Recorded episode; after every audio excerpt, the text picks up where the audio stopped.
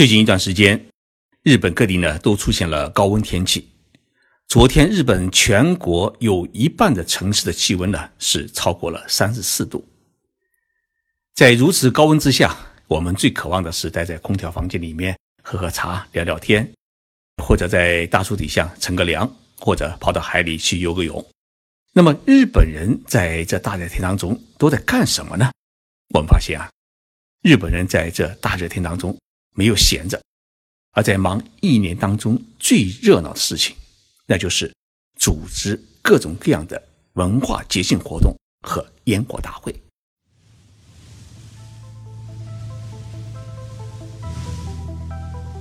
任你波涛汹涌，我自静静到来。静说日本，冷静才能说出真相。我是徐宁波，在东京给各位讲述日本故事。日本社会啊，有个说法，说是暑假是不工作。为什么说暑假不工作呢？因为日本的八月份是一个很特殊的月份，有一个日本的清明节，叫盂兰盆节。为什么日本把清明节放在八月份呢？对这个问题啊，我去查了有关资料，发现其实这个习惯最初是来自于我们中国，因为在我们中国古代，至少是在清朝的时候啊，我们中国祭祀祖宗是春秋两祭。也就是说，春天的清明节祭奠完之后啊，八月份要再来一次。这一习俗传入日本之后，春秋两季当中啊，日本的民间只保留了秋天这一次。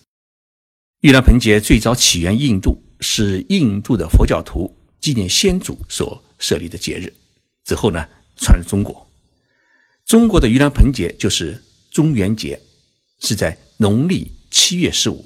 也称鬼节，就是祭奠祖先啊，不要坠入地狱，让地藏王菩萨帮忙呢，渡过苦海，抵达快乐的彼岸。所以呢，往往在鬼节啊，我们要烧许多的纸钱给地藏王菩萨和祖先。那么，把清明节放在八月份进行，日本社会会出现一个什么样的状况呢？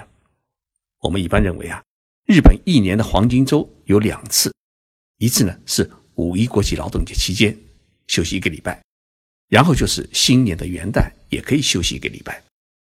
其实，日本的黄金周还有一个，那就是八月份。八月份的黄金周是没有一个法律的规定，也就是说，它不是日本政府规定的法定假日，但是呢，是日本社会约定的一个长假。无论是中央机关还是地方政府，无论是工厂还是一般的商家，都有一个。约定俗成的习惯，就是在八月份放假一周，包括首相本人。这个假期的时间一般都是在八月上旬到八月中旬之间，没有一个特定的限定。假期呢是由各企业单位和机关呢自己来确定，但是呢，在一般的情况之下，都是在十号前后的一个礼拜。盂兰盆节期间的长假也是日本全国一年当中。最热的季节，那么日本人利用这个长假，大多去哪里呢？大多数的日本人自然是利用这个长假呢，回到自己的老家。那么他们回到老家之后呢，去干什么事情呢？他们要做三件事情。第一呢，自然是给祖宗扫墓。日本的坟墓呢，跟我们中国现在的坟墓有点不一样。日本人一般会在寺院附近的墓地呢，建一个家族墓院，也就是说。死去的几代人呢，都葬在一起，所以盂兰盆节期间去扫墓啊，一般不是一两个人去扫墓，往往都是一个大家族一起参加。于是呢，盂兰盆节也就变成了日本的亲人大团圆的季节。第二个呢，是许多在外地工作的人回到家乡之后啊，他们作为前辈，要去自己的母校指导自己的小学弟小学妹们踢足球啊、打棒球啊，或者给他们开讲座啊。指导暑期的社会实践活动等等，甚至回到母校呢去除草、打扫卫生，还有举行同学会、感谢老师会等等。第三件事情也是他们最主要的事情，就是回到自己的家乡去参加一年一度的文化节庆活动。简单的说，就是各地传统的文化节。日文呢是称作是马自里，汉字就写成是祭祀的祭。日本各地的文化节呢，往往都传承了几百年甚至上千年，而且是年年都要搞。对于许多人来说啊，家乡的这种文化节不只是一种热闹和文化的传承，而是融合了自己的青春、人生甚至幸福的大事。因为许多人的父母是在一起参加这种文化节而相识相爱，自己从小也是跟在父母亲的身后，天天盼着像过新年一样。拍着暑假这一节庆活动到来，那么自己长大以后呢，也扛起了爷爷和父亲曾经扛过的神龙，走上街头。日本的这种传统的节庆活动，各地名称呢都不一样，规模也有大有小。譬如像日本古都京都有一个起源祭，这个节庆活动呢，据称是从中国的唐朝贞观年间传入日本的。从那个时候开始啊，日本就年年举办这样的节庆活动。时间呢是从七月一号开始到三十一号结束，长达一个月。而在这一个月当中，最热闹的是祭祀神灵的三车的大游行，参加者呢往往有几万人，而聚集的观光客呢会达到一百多万人，是日本全国最大规模的节庆活动之一。还有就是青森县的彩灯花车大游行，据说也是从中国传入日本的，日语叫乃布达。几十辆甚至上百辆的大型彩车，塑造成的人物呢，都是《三国演义》《水浒传》《西游记》等中国古代小说当中的人物形象，加上呢几十个民间舞蹈队，就形成了声势浩大的彩车大游行。每年前来观看这一活动的游客呢，往往都超过了两百万。日本再一个有名的夏季的一个祭祀活动，就是看美女歌舞的文化节叫。阿波舞蹈节，阿波舞蹈节呢是在日本的德岛县举行，几万人，尤其是女性，穿着各种传统的服饰上街跳阿波舞，会让人看的是热血沸腾、眼花缭乱。除了各地的传统节庆活动之外呢，八月份日本全国各地还有一个很热闹的活动，就是放烟火。我们中国人放烟火呢，大多选择在过年的时候，尤其是大年三十。为什么要在过年时候放呢？因为是要辞旧迎新。日本人为什么他要选择在盂兰盆节期间放烟火呢？因为日本人认为，放烟火是为了送神、送自己的祖宗的灵魂去西方极乐世界。东京湾的烟火大会呢是很有名，历史上最为悠久的东京的烟火大会有两个，一个是叫玉田川花火大会，两个小时。一般要燃放两万五千发烟火，另一个呢，就是东京湾大烟火，也要燃放是两万五千发。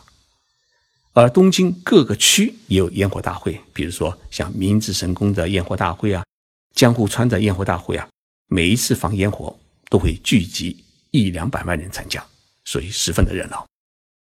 在这个时候呢，我们大多数会看到日本女孩子都会穿上漂亮的雨衣，跟在。男朋友后面呢去看烟火，所以呢，看烟火对每一个日本女人来讲啊，都是一生难以忘怀的恋爱的经历。那么，日本各地暑假的这么多的节庆活动都是谁组织的呢？不是政府组织的，而是由政府、企业、市民团体共同组织的一个传统的节庆实行委员会来组织实施的。那么，这个委员会当中。有德高望重的乡绅，有政府的官员，也有企业家。那么放烟火的钱都从哪里来的呢？几乎都是企业捐赠为主，政府补贴为辅。有许多地方呢，政府是根本不补贴，完全是由民间自己来筹款实施。所以，能够当上当地的这种传统节庆活动委员会的委员长，那一定是当地赫赫有名的德高望重的人物。而参与者都是普通的市民，他们组成了各种各样的团队，以团队的名义来参加。那么暑假回到老家，日本人还有一个很喜欢做的事情，就是带上家人去海边，或者去山区的溪水边游泳，或者做烧烤。日本是一个岛国，到处都有海岸、沙滩，还有这么多的节庆活动，所以在烈日底下如何防晒变成了一个大问题。于是呢。日本的各种化妆品厂家推出了各种各样的防晒霜，卖的最火的一款，大家许多人都知道，是资生堂的加五十的那种金色包装的防晒霜。但是呢，防晒霜有个问题，它就是防晒的强度越高，它的粘性也就越大，所以抹在脸上呢，会有一种不舒服的感觉。有时候抹到地方呢，呃，没晒黑；没抹到地方呢，都晒黑了。有没有更好的防晒的方法呢？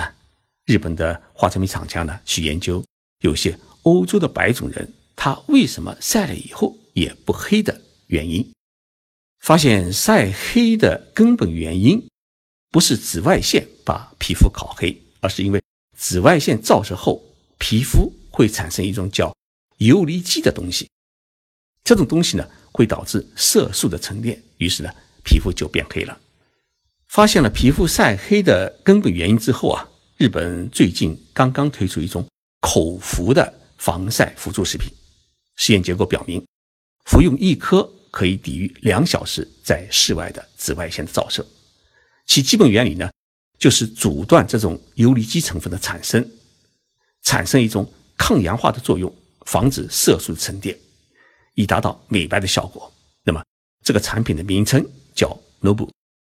静说日本节目开播一年半以来啊，常有听众朋友给我留言，对我节目当中提到的一些日本商品呢进行咨询，就像我上一个节目当中啊。